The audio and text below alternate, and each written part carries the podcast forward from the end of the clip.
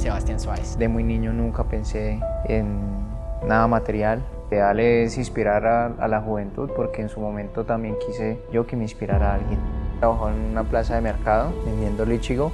Hay una parte crítica de la historia que es la adolescencia. ¿Qué pasó ahí? Aquí me vengo a encontrar pues, con muchas amistades donde me incitaron a, a la droga. ¿Qué, qué drogas consumían? Entre eso, boxer, eh, marihuana y, y ácidos.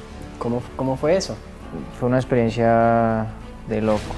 Realmente fue algo que, que hoy lo cuento y, y me erizo. Humano si, si no comete errores, pues no aprende y tal vez no va a llegar donde puede llegar, ¿no?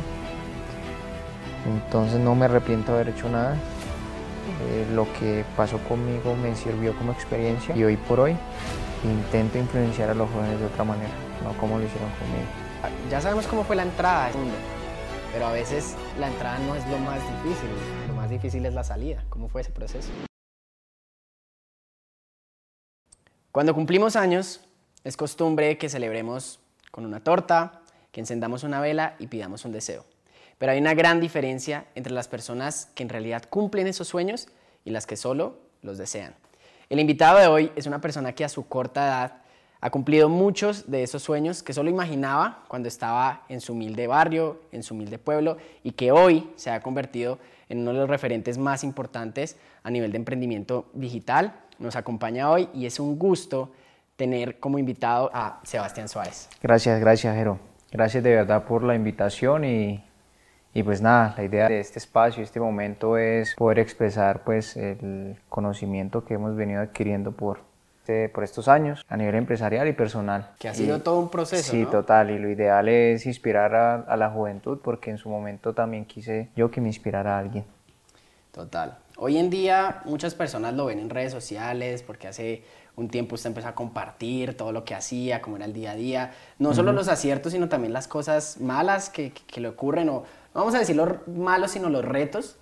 Y piensan que de pronto ha sido fácil, ¿no? De pronto muchas personas lo ven en redes sociales y dicen, wow, pues no saben como todo lo que hay detrás. Y yo quiero que nos remontemos un poquito al pasado para que la gente sepa quién es Sebastián, dónde nace y que nos cuente un poquito de su historia, porque ya tenemos un, un documental publicado que de hecho grabamos. Entonces hay unas partes de la historia que quizá algunos conozcan, pero hay otras que no y que van a saber hoy aquí. Así que nada, Sebastián, ¿dónde nace? Y cuénteles a las personas cuáles son esos sueños de niño y remontémonos hasta la infancia. Perfecto, listo. Bueno, básicamente nazco en Moniquira, Boyacá, un pueblito no muy grande. Nazco en una familia de clase media, como un niño normal. Tuve muchos amigos de niño. Eh, uno de niño, o por lo menos en lo personal, yo de muy niño nunca pensé en nada material. Siempre quise ser feliz con lo más sencillo del planeta, que era estar jugando todo el tiempo. Siempre jugué demasiado. Eh, jugué y era tan casposo que en mi casa me ponían una baranda de madera para que no me saliera tanto. Entonces, eh, son recuerdos bonitos. Pero ¿y Eh, qué soñaba Sebastián a, a esa edad? O sea, es decir, hablemos, no sé, de los primeros 10 años, que es como cuando uno dice, quiero ser bombero, quiero ser astronauta, quiero ser... ¿Qué soñaba Sebastián en esa edad? Bueno, realmente por temas de televisión, ¿no? Veía las carreras de la Fórmula 1 y me peliculé a ser piloto, quería ser piloto. Y con mis amigos nos pareció fácil empezar a crear carros con balineras. Entonces diseñábamos con tablas de madera y balineras eh, carros. Me Entonces, imagino cómo sonaba esa cuadra con esas... con esas balineras, sí, total. Dios. Entonces me iba a la bicicletería que quedaba cerca a mi casa a comprar unas calcomanías de BMW. Es más, en ese momento que estaba comprando las calcomanías nunca había visto un BMW. No habían esos carros No, en ese no, entorno. eso era, eso era, mejor dicho, intocable. Wow. Eh, y se la pegaba a mi carro, sí, a mi carro de madera con mis marineras. Nunca, entre nuestros diseños y ingeniería, nunca pude diseñar unos frenos. Entonces frenábamos, era con los pies. Me imagino. Sí, entonces el desgaste de zapato era, Bárbaro. era bárbaro y, y también la juguetera por el desgaste de zapato era también bárbaro. Pero yo creo que esos, esos recuerdos son muy bonitos. De hecho, uno creo que después de, de, ser grande y demás, vuelve uno a los básicos, ¿no? A recordar ese tipo de cosas. Y siempre hay como esos pinitos en los sueños de uno que más adelante vienen a tomar más relevancia, que es cuando usted dice, bueno, por eso es que me gustan ahora los carros y toda la cuestión. Pero bueno, digamos que ya pasando de esa infancia, de esas locuras y demás, ya después de tener los carritos, usted nos contaba una vez de una bicicleta, ¿no? De cómo fue que adquirió esa bicicleta y cómo fue la vaina.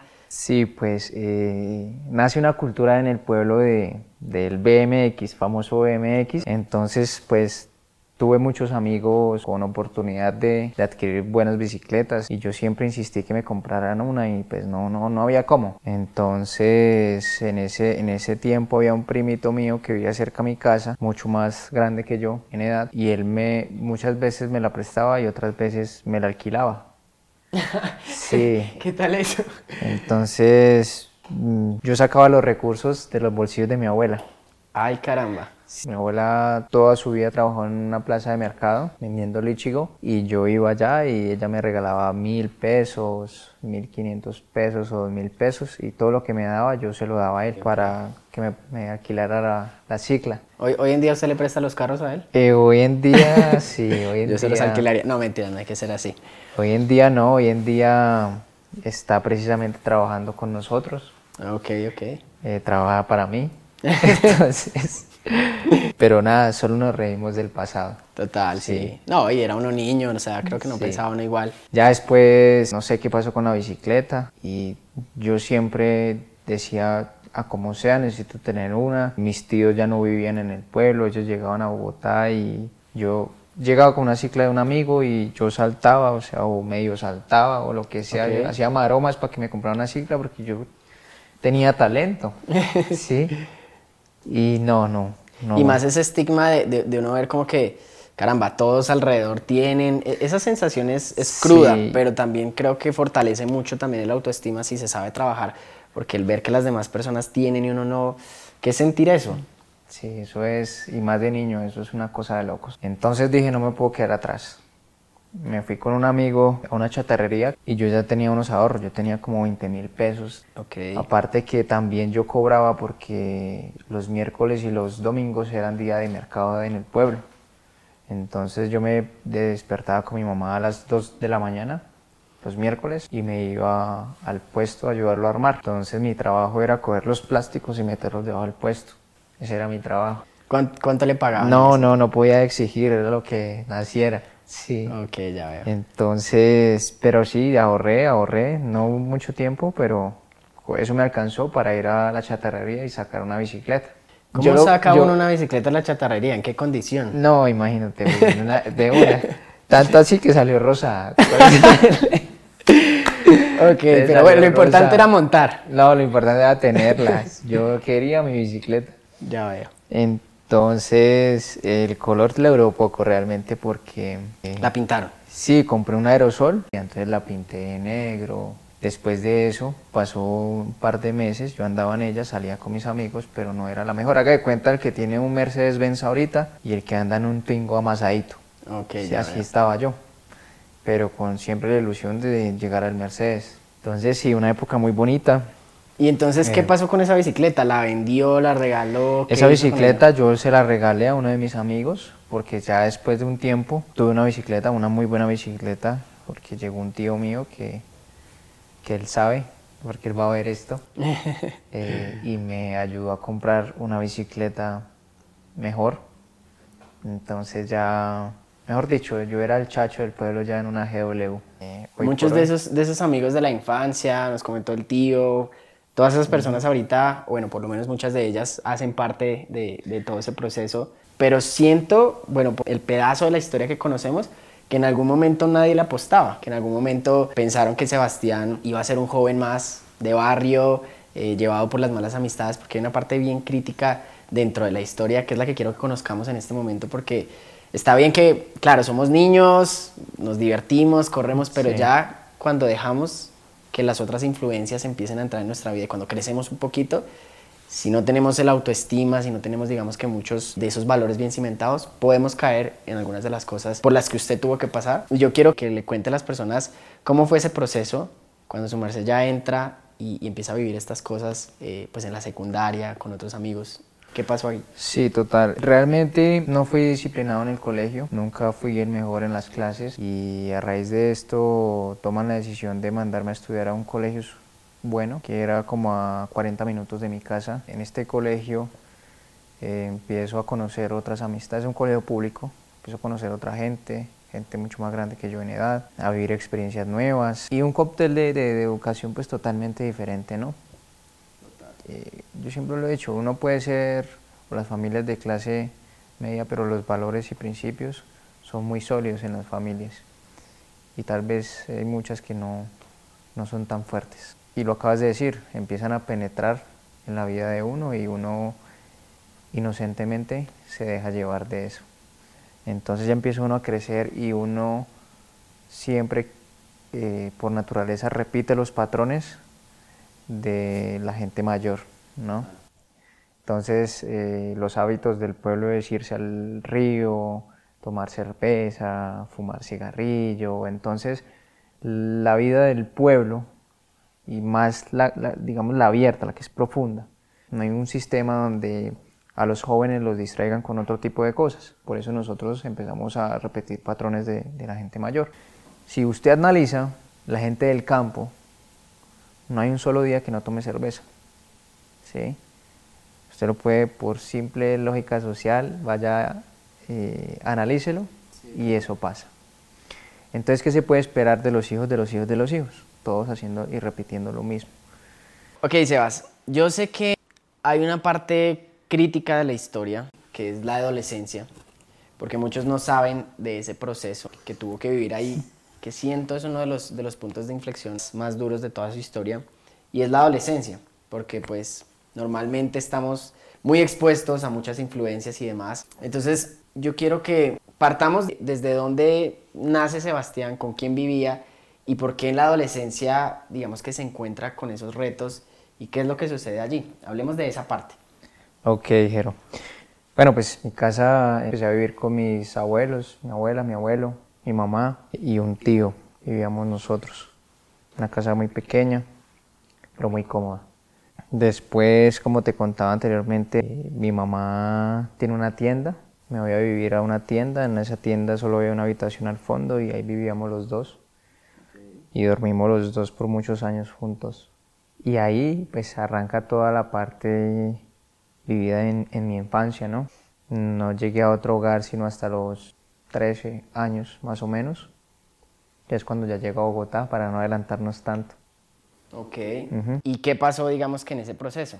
¿Por, qué es que usted llega a Bogotá?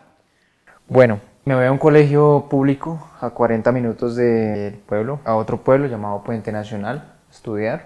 Aquí me vengo a encontrar pues con muchas amistades, mucha, mucha gente totalmente diferente, con otro tipo de educación, eh, donde me incitaron a, a la droga. Hoy en día yo creo que la sociedad ha normalizado mucho el decir que una persona se drogue, que vaya a una fiesta, por ejemplo, y, consuma, pero usted vivió otra cara muy diferente a la droga social que muchas personas, vamos a decir así, lo aprueban, y, es las consecuencias que en realidad tiene la droga, y más en la juventud. ¿Cómo fue ese, ese proceso? Sí, total, mira que yo pues, yo toqué drogas que tal vez eh, a nadie se le pasaría por la cabeza tanto así que, que llegué a meter boxer. Wow. Eh, ¿Cómo, ¿Cómo fue eso? Fue una experiencia de locos. Realmente fue algo que, que hoy lo cuento y, y me erizo de solo pensar en eh, porque puedo sentir cómo me sentía en ese momento. Wow. Entonces empiezo yo por las amistades, realmente pasó eso. Eh, cachábamos clases, éramos un grupito como de seis pelados y en el colegio, pasando el colegio, había como un puentecito y uno se metía bajo el puente para que nadie lo viera. Entonces ahí fue mi primer encuentro con, con esto, ¿no? Y la cabeza era pum, pum, pum, pum, una cosa de locos.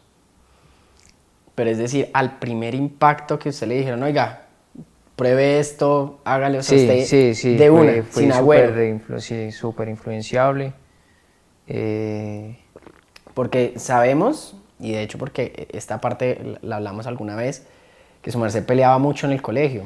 Era muy problemático y aparte de negociante, porque cobraba por pegarle a los otros, ¿no? Entonces, sí, pues bueno, el cuento es que eh, arranca ese tema del, del boxeo, pues llevan unos guantes viejos allá que realmente no eran tan espumosos, sino nos resultaba era dándose en la ETA de verdad.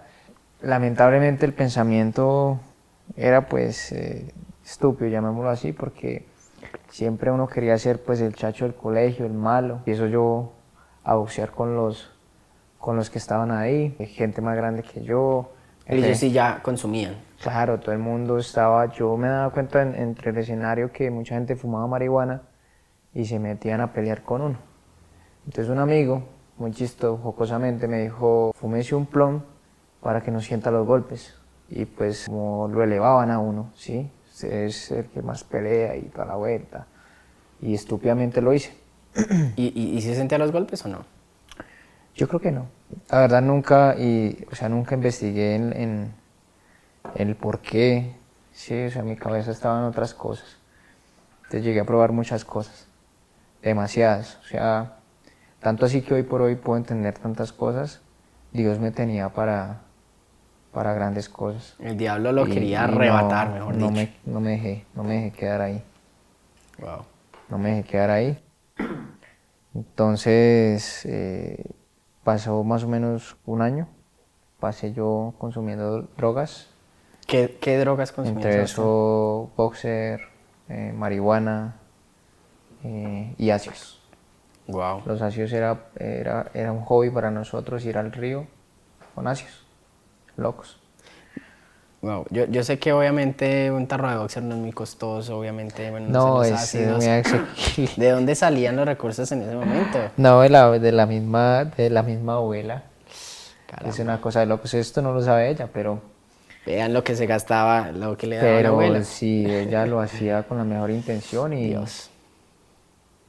Y realmente yo pienso que, que, que, el ser humano si, si, no comete errores, pues no aprende y tal vez no va a llegar donde puede llegar, ¿no? Total. Entonces no me arrepiento de haber hecho nada. Eh, lo que pasó conmigo me sirvió como experiencia y hoy por hoy intento influenciar a los jóvenes de otra manera, no como lo hicieron conmigo. Yo sé que, que vivir todas esas cosas son lo que hacen y lo que forman a una persona como es.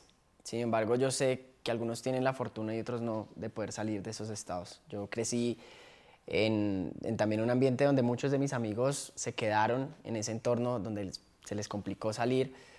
Y yo siento que hoy en día, viendo referentes como usted, personas que han pasado por ese proceso, yo creo que las personas deben desarrollar la conciencia al modo de decir, ok, puedo aprender de los errores de otros en lugar de tener que cometerlos yo mismo.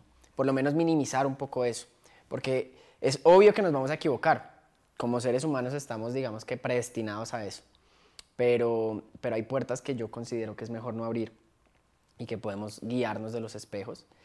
Entonces, ¿cómo fue? O sea, ya sabemos cómo fue la entrada a ese mundo, pero a veces la entrada no es lo más difícil, lo más difícil es la salida. ¿Cómo fue ese proceso?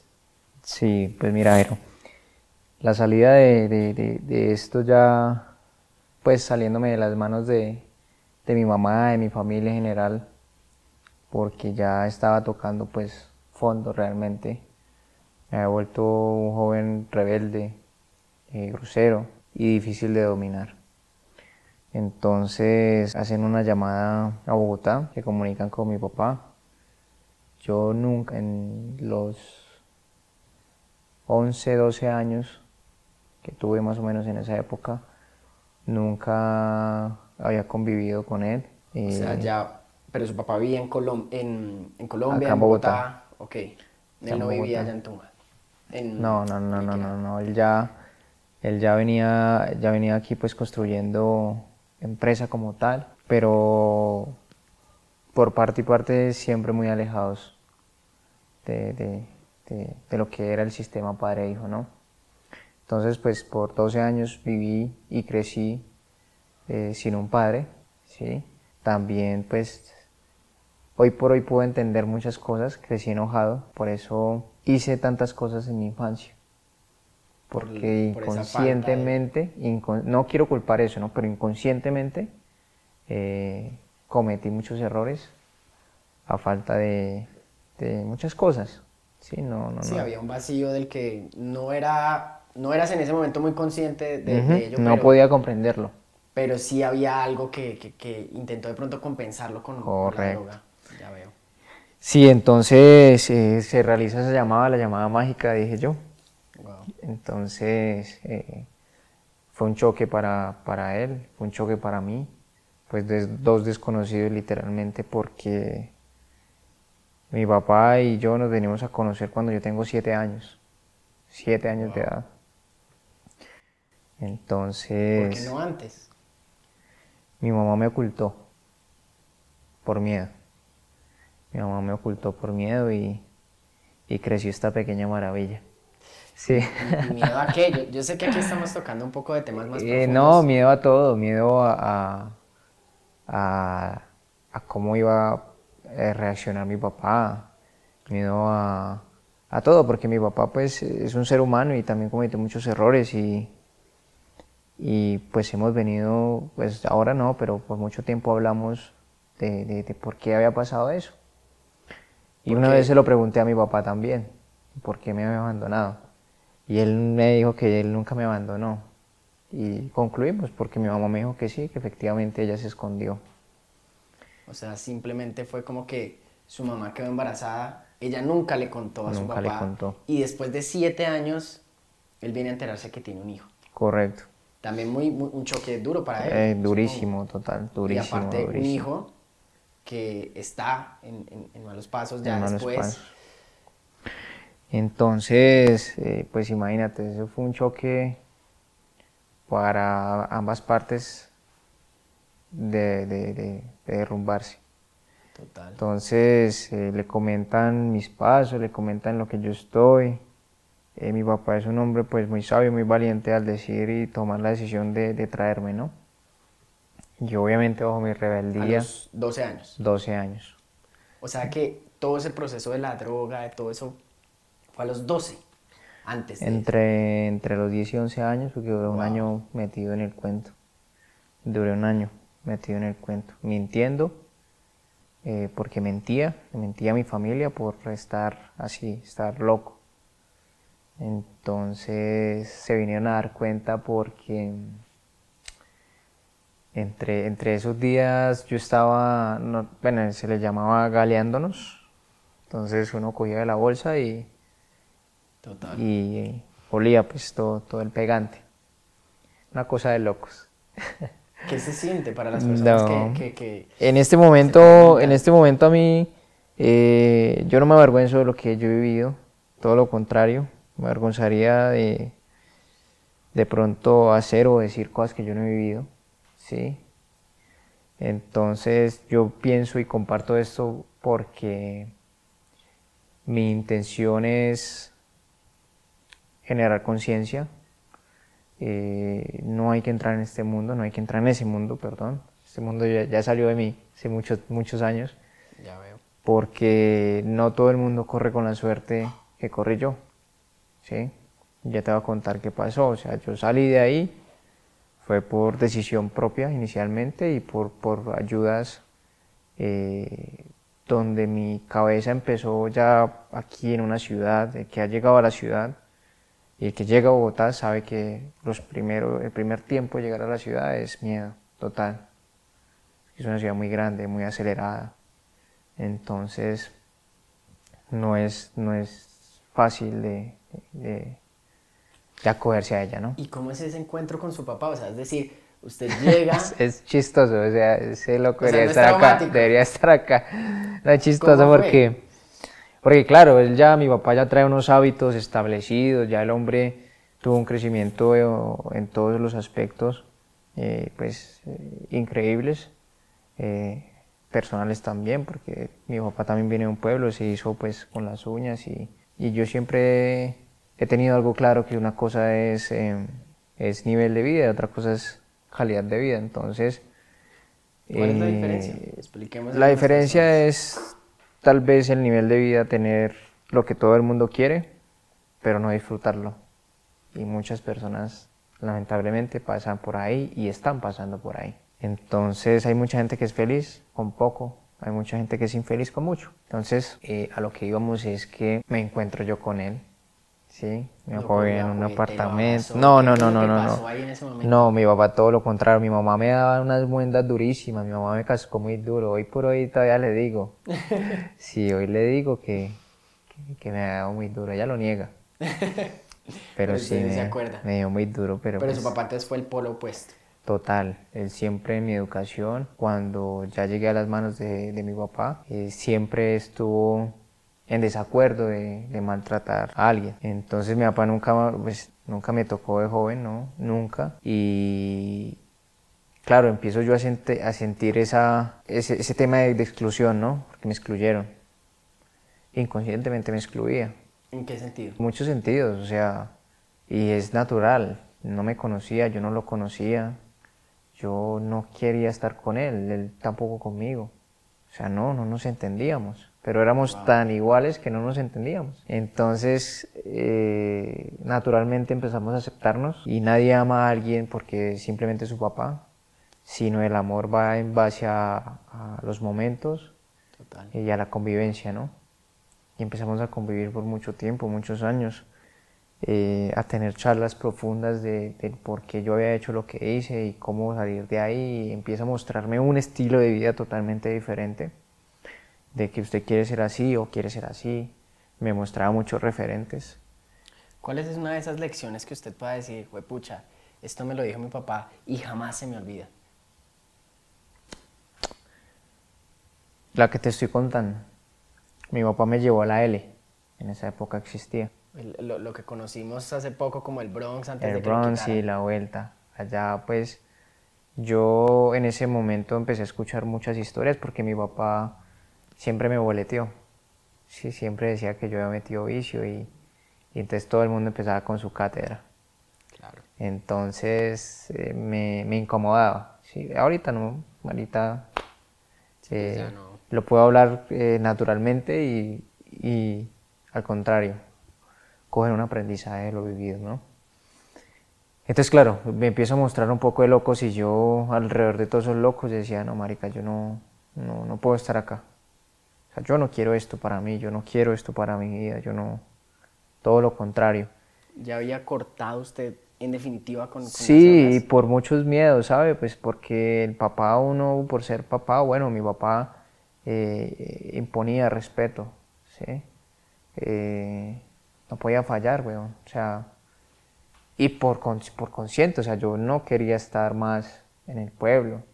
Acá vine a conocer pues nueva gente. Y mi papá pues ya estaba bien económicamente, mi papá estaba mejor, muchísimo mejor. Mi papá ya trae un camino adelantado pues importante. Eh, y empiezo yo a visualizar eso, ¿no? La buena vida. Entonces, vestirse bien, oler bien, comer diferente, todo un contraste, ¿no? Porque... Total, o sea, a mí me, es como el que se gana hoy la lotería y está llevado el putas. Ya sí, y ha sido pobre toda su vida. Y va ahí, o sea, yo lo viví, ¿sí? Y bueno, ya ahí arranca pues los gustos en comer. Eh, por muchos años comí lo mismo, ¿sí? Eh, tanto así que eso se lo comenté a, a mi señora hoy por hoy. Yo hice un curso completo para llegar a comerme, eh, no sé, un arroz con camarón, ¿sí? ¿Qué comía antes, Sebastián? No, pollo y arroz y papa, todo el tiempo. El menú. Y llegaba donde fuera y pollo, arroz y papa. O, arroz. es que en un pueblo no hay variedad, ¿no? En el pueblo es, es que lo, que lo que se almuerza se come. Bueno, en mi, en mi caso, ¿no? Hay casos más drásticos. Ya veo. Entonces, adicto a la guapanela me gustó mucho, aún me gusta. Me hubiera dicho, yo le hubiera traído. Sí, sí, sí, agüita. De agua. agüita. Pero entonces, claro, vive, parce, esa, esa parte es bien, bien compleja. ¿no? ¿Cómo es ese contraste de, de, no tener, no vamos a decir que nada, pero sí de vivir en, en, unas condiciones, digamos que con lo necesario, o a veces un poco menos de, de ello, a pasar a, a, encontrarse con otra realidad diferente? ¿Cómo, cómo es ese contraste y, y, qué empezó a pasar en la vida de Sebastián en ese momento? Sí, pues mira, eh, como te explicaba yo, pues venía con unos hábitos totalmente pues diferentes. Eh, gracias a mi papá empiezo a adquirir hábitos nuevos, entre ellos el de madrugar. ¿No madrugaba? Eh, no madrugaba. O sea que siempre estudió, ¿fue en la tarde o...? Siempre estudié en la tarde. Es que los de la tarde son tremendos. Entonces, sí, siempre están los peores ahí. Total. Y entre esos estaba yo. Entonces hay una parte bien chistosa y, y, este es otro tío, es que mis tíos siempre han sido casposos conmigo. Mm, tenía un tío que vivía con mi papá, entonces él decía que yo venía mal acostumbrado. Y creo que no se equivocaba, ¿no? Porque... para nada se equivocaba. Entonces, claro, pues dormía toda la vida con mi mamá, mi mamá me tendía a la cama, me hacía todo, me mal acostumbraron. Eh, a Bogotá llego a dormir solo, a lavar baños, que era lavar el baño del apartamento que yo usaba, eh, y, no, y no a lavarlo ahí por encimita. Pero ahí aprendí que todo se aprende y se adquiere con el ejemplo, porque él me enseñó, él lo hacía y lo hacía muy bien. Tanto y es que, sabes que hay, hay, algo, y hago un paréntesis ahí, porque muchas personas dicen que delegar, enseñar es una de las cosas más, más difíciles, ahí es donde se crean los líderes y no los jefes que imponen algo porque es ese proceso de yo te, yo te enseño, tú me ves, luego tú eh, lo haces, yo te veo, luego tú lo haces solo y ese es el proceso de enseñar. Entonces qué bueno que se parta desde el ejemplo. Es que eh, tengo muchas risas porque me acuerdo de los momentos y... Compartámoslos, que, que, es tan chistoso de lavar baños. Pues tanto así, weón, que hubo tanta presión, tanta presión, que yo le decía a mi tío que yo no había querido vivir más. Yo ya no quería vivir más. Por lavar baños. Pero madre, y es que luego estaban muy sucios. No, yo decía, pero ¿cómo, cómo hijo de puta yo voy a venir a hacer aseo acá? Sí, sí, sí, sí, mi papá puede pagar una empleada, ¿sí? No, y probablemente detrás de eso había una lección claro, total, porque después Claro, usted en ese momento dijo como, no, mi papá no quería no, mi papá quería contaron, una, empleada. Ellos, me contaron que esa era la idea, aburrirme, ah, pero con el buen sentido. ¿Sí? a volverme una persona, un joven disciplinado, ¿sí? que obviamente eso duró muchos años. Entonces empiezo yo a lavar mis baños, a lavar mi ropa, eh, a, asear mi, mi, espacio. Todo independiente. Eh, Súper independiente, eh, barría, trapeaba. Y hoy por hoy no barro ni trapeo, pero mi señora se ríe. Yo a veces cojo la escoba y no es porque, porque me toca, sino porque me gusta. Y yo o sea, yo soy un man muy detallista, a raíz de todo eso empecé a ser muy detallista. Entonces me gustan las cosas organizadas. Interiormente, por ejemplo, en los carros no está limpio, porque todo eso refleja lo que, lo que uno como persona es. Total. Sí. Eh, y ese soy yo, así, así me crié. Entonces, en ese apartamento, eh, yo cerraba las cortinas obviamente cuando barría y trapeaba, para que no lo vean las, las vecinas. las vecinas, entonces yo decía, ¿cómo hijo puta las vecinas me van a ver? Pero hoy en día, hoy en día eso, eh, o sea, al contrario, si uno lo ven haciendo aseo, eso es bueno para las vecinas, porque ya no hay muchos que hagan por ahí aseo. Pero era porque, o sea, no quería que lo vieran porque había alguna niñita del conjunto que le gustara o... Sí, sí, claro, no, está, pues están todas ahí las chicas del conjunto. Tuvo por ahí un amorío, un amorío por allá, cuéntenos, a ver. Sí, por ahí empecé, conocí una chica mayor que yo. Yo le decía, no me importa que estés mayor que yo. ya veo. Entonces la conocí, pero pues yo era muy nervioso, nunca tuve novia, o sea, en el pueblo nunca tuve novia. ¿Nunca tuvo ninguna ya? Eh, no, tenía amigas, pero no pasaba nada, nunca nada. Eh, era nervioso y con, con, con, esta chica que pues trae otra cultura, otra película, ¿sí? Entonces cuando ella empieza a enterarse de, quién soy yo, de cómo vengo, de qué soy, ¿sí? Porque pues mi papá ya tenía una fachada, ¿sí? Ya era un hombre que se hizo, que ya eh, se acoplaba y era aceptado en el estrato y la película, pero yo no. Yo apenas estaba empezando a vivir todo eso. Entonces eh, en los estratos, los estratos manejan eh, un lenguaje diferente, ¿no? Entonces ahí es cuando empieza lo chistoso porque... Usted no hablaba yo así. No, yo no. Eso era como aprender otro idioma. Y bueno, mil, mil maricadas ahí que la gente le pone a las cosas y pienso yo que uno debe ser es no guacho sino transparente. Total. Sí, sin tanta, sin tanta, sin tanta Sin tanto adorno a las palabras. Sin tanto adorno, sí, porque nada sirve uno hablar adornado con la gente y adentro de la casa estar diciendo groserías todo el tiempo. Eso es así. Entonces, eh, cuando le dije a mi tío que me iba a matar, entonces el man me respondió, si lo va a hacer, hágalo por fuera de la casa para que no vaya a dejar reguero acá. Entonces, bueno, eso fue mucha presión. Me mandaron, a, me mandaron a un colegio militar a estudiar. Ah, caramba. Y lo caldearon y todo, me imagino. Claro, entonces en ese tiempo estaba la, la moda del, del, del flogger. ¿Del flower? Sí, del flogger le llamaban. Ok, ok. Usted se iba a crecer el pelo con las patillas hasta acá. No, no lo vieron, Ah, claro, ok, ok. O sea, usted llegó así pues. súper patilludo y vienen acá a Bogotá y lo Claro, yo llegué con el estilo que le llamaba uno en esa época. Uy, fue pucha, el que se pegaba ahí Que con, uno dice, con uy, la uno- gelatina uno- era que vea, utilizaban eh, para... Todo el fucking mundo en la vida fue ñero. Inconscientemente lo fue. Usted veía una foto suya hace 10 años, cómo se vestía o cómo se peinaba. No, yo tengo un pasado bien feo también. y no, y hacíamos muchos, hacíamos muchos. Entonces dice uno, "Ush, marica, yo no sé qué estaba pensando para peinarme así o para vestirme así. Total. No, y eso hace Pero parte ese, del proceso. es el proceso, es parte del proceso. Entonces, claro, llego yo al colegio, eh, estoy, estoy pelado en todo sentido, ¿no? Porque mi papá tenía ya medios, pero yo estaba pelado también. Claro. Entonces, pelada la cabeza y pelada el bolsillo. Todo tenía que pedirle a su papá, o sí, sea... todo eso era una locura porque, pues, uno piensa que porque el hombre tiene, entonces le da. Y O sea que papá- cuando fue que empezó Sebastián a ganar dinero. para allá vamos, pero eso fue un canal muy estricto. Tanto así que eh, llegué, llego al colegio, me echan del colegio como a los seis meses, siete meses Del militar. del militar. Ah, caramba. Era Me echaron. difícil. Me echaron y yo pues eh, quería pues un colegio donde hubieran chicas y vuelta. O sea, yo ya estaba empezando a interactuar, eh, a ser social, social, a ser más social y Ya. aprender cosas. Pero nada, yo veía puros manes ahí, un régimen militar. Sí, entonces yo emputado con mi papá, pues si, si, si, si usted quiere que yo me vuelva soldado, me hubiese quedado en el pueblo que allá los recogen a todos. Porque si pasaba antiguamente, no sé si eso pase ahora, Wow. que llegaban los camiones a recoger eh, pelados para...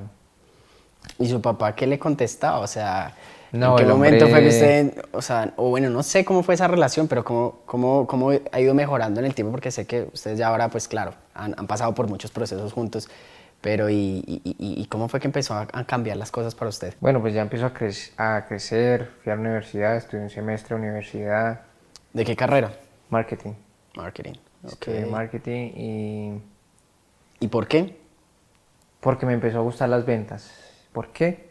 Porque veía a mi papá vender. Ok. Vendían demasiado. ¿Y por qué sale? Porque hay una parte que usted nos contó una vez con relación a un profesor.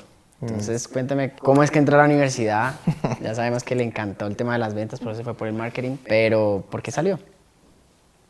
Pues, Jero, muy sencillo. Yo pienso que, bueno, digamos que lo concluí a- apenas hace un tiempo no muy lejano, que el sistema educativo está fallando. Está fallando en el sentido de que eh, a los jóvenes, a nosotros los jóvenes deben enfocarnos y empezar desde, desde antes de la universidad a descubrir nuestro talento, ¿no? Porque muchas veces la familia inclina al hijo o al familiar como tal a carreras que no les generan pasión, sino le genera ese movimiento económico.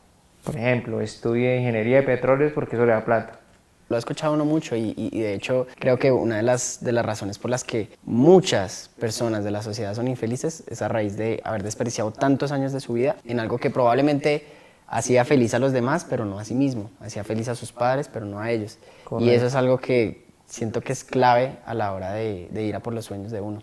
Correcto, entonces, eh, eh, ah, yo estudiaba pues eh, marketing y la vida universitaria a mí no me gustó, porque aquí en Colombia puntualmente eh, la vida universitaria es jugar billar, conocer gente, hacer relaciones no muy buenas, a tomar cerveza y jugar billar, o hacer otro, otro tipo de cosas. Pues en el, en el escenario desaplicado. Sí, sí, total, que es, es un porcentaje muy alto. Y lo vi y yo decía, marica, yo no quiero esto. Yo ya pasé hace muchos años por, por este escenario, yo ya sé de dónde puedo llegar a terminar con esto. O sea Ese- que ese- en la universidad tampoco le iba bien en las notas. Eh, sí, me iba bien porque podía interactuar más, más profundo. Entonces yo, Ok. yo en ese tiempo ayudaba a armar cajas en la empresa, unas cajas de embalaje para productos. Me pagaban por eso y después me iba a estudiar. O sea, su papá le dio trabajo en la No me, empresa de él. o sea, como tal me dijo aprenda, sí, pero yo to- iluso, ilusamente, no me van a poner a gerenciar. no se sabía manejar aún a usted, pero Sí, ya quería manejar una empresa.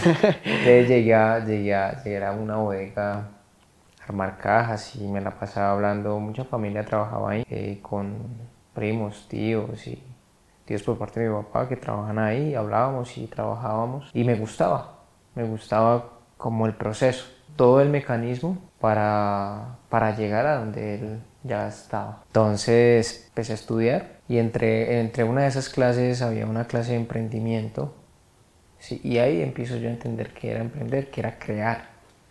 Crear, generar, ejecutar. Y esa persona que nos dictaba esa- esa- esas clases, pues mi pregunta fue sencilla, o sea, no fue nada del otro mundo, fue eh, como, profe, ¿y usted ha emprendido? O sea, literal, esa fue la pregunta que usted un Sí. día en el salón de clases le dijo, profesor, ¿usted ha emprendido? ¿Usted ha emprendido? Era un profesor calvo, me acuerdo tanto, que como que se disgustó por mi pregunta. Claro, me imagino una cachetada.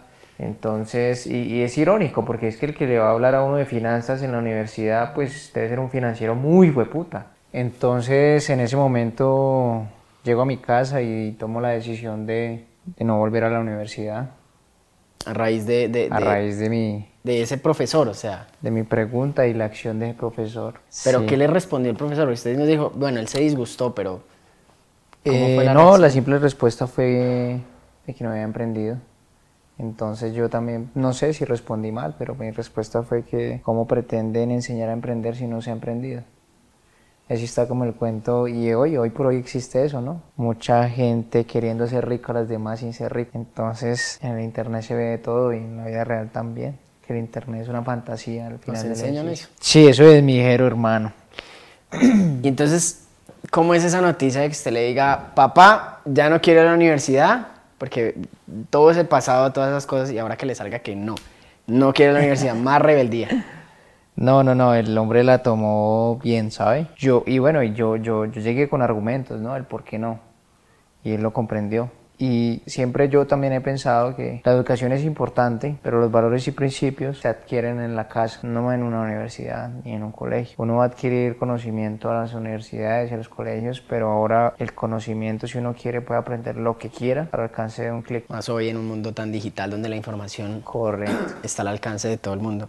Entonces, yo siempre he sido súper inquieto. A diariamente estoy absorbiendo conocimiento, no solo de mi relación comercial que tengo hoy por hoy, sino de todo. Me gusta aprender de todo. Y pues yo creo que me, me, me desenvuelvo en muchas áreas muy bien, sin ser contador ni publicista. Pero eso a raíz de la práctica, Correcto. porque es- ha sido como la prueba y Sí, error. sí, total, es un proceso. Y yo creo que, que se aprende mucho más haciendo, porque muchas veces nos quedamos en la teoría, pero cuando se vive ese proceso es que en realidad se sabe que, que hay que equivocarse, en definitiva.